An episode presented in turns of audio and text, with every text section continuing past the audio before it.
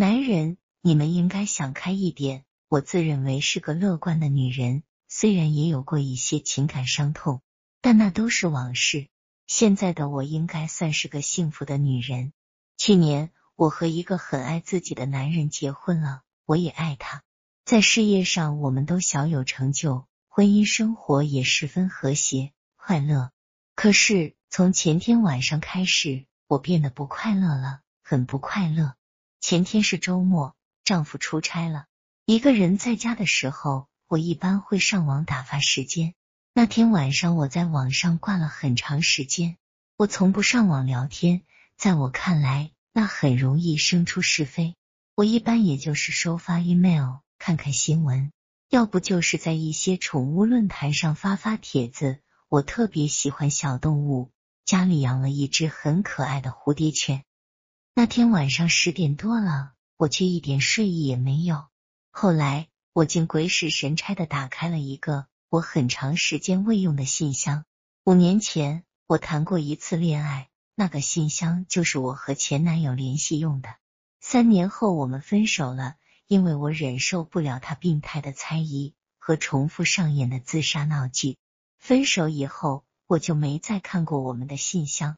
多年以后。我对他多少还是有些恨意。我没想到自己还会想起那个信箱，而且还没忘记信箱密码。密码是由我和前男友生日的后四个数字组成的。怎么会在那个夜晚想到去看那个信箱？我不知道。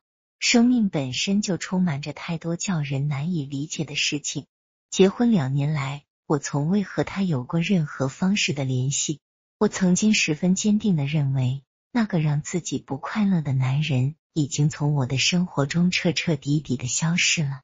当然，这并不是说我后来就再也没有想起过他，也想起过，但那些记忆变得越来越模糊，似乎只是些支离破碎的影子，悄然再现，又悄然而过。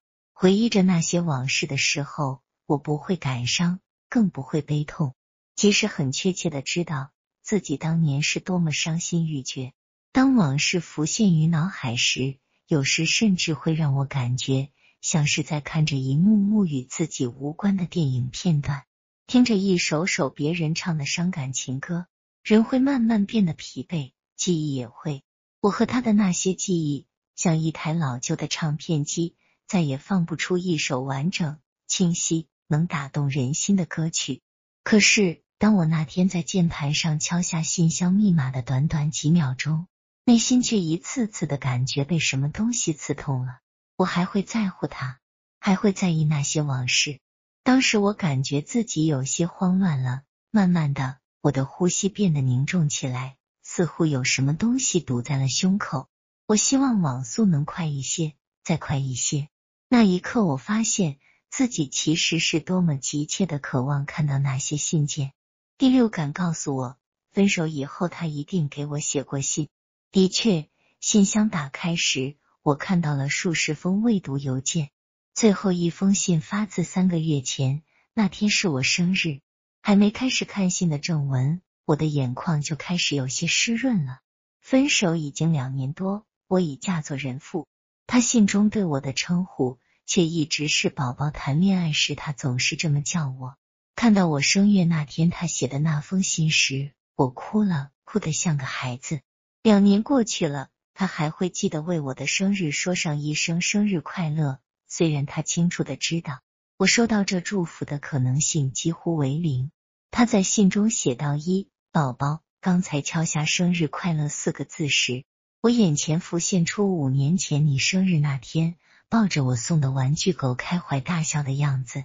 现在的你是不是也像那天那么开心？一定也收到了不少礼物吧？”分手两年多了，我没去奢望你能想起我。虽然至今我仍会时常想起你，想起我们的过去。不用担心，我现在好多了，不会再像以前那样做傻事。因为现在我能明白你当初为何要离开我，都怪我太依赖你，太害怕失去你，最后竟然变成一个举止失常的男人。总是一次次用毫无理由的猜疑和恶毒的言语去伤害你、侮辱你。当你难以忍受这无端的折磨时，我却一次次用自杀来挽留你，挽留我们所谓的爱情。我现在明白了，当时我那样一个男人是不值得留恋的。不过现在的我改变了不少，心态变得宽容、健康了许多。宝宝，最后真心祝愿你将来的日子能过得幸福。那个夜晚，我任凭眼泪在脸上静静流淌，曾经有过的恨意，随着泪水在心中慢慢被化解，回忆也渐渐变得温柔。我想起了他对我的好。恋爱三年里，他在生活上对我的照顾可谓是无微不至。分手以后，他发的所有邮件，我都一遍一遍地看，看得很慢，很细心，口中还轻声默念着他的文字，并想象着他给我写信时的神情，一定是一副黯然神伤的样子，会抽很多烟，电脑里一定还播放着一些他喜爱的伤感音乐。我了解他。毕竟我们在一起生活了近三年时间，后来哭的眼睛疼了，我关上电脑，洗了洗脸，然后关灯，躺在了漆黑的夜里。那天我失眠了，没有想我远在外地的丈夫，整个夜晚都在回忆那段情感旧事。前男友是我读大学时认识的，五年前在一个朋友聚会上，我遇见了比我大三岁的他，魏宇，一个外表刚毅。能说会道的男人，当时在京城一家颇有名气的文学刊物做编辑。他出众的才华和气质，在我们第一次见面时给我留下了很深刻的印象。再后来，我们接触越来越频繁，也就很自然的成为了恋人。不过，谈恋爱后不久，我就发现魏宇并不像外表看起来那么成熟、刚毅，甚至有些时候会让我觉得他比我还小。比我还脆弱。我们确定男女朋友关系后不久，他就表现的十分粘人，每天下班后赶到学校来找我吃饭、散步、看电影，回家了还会给我宿舍打电话，而且总是不让我挂电话，常常一聊就是一个多小时。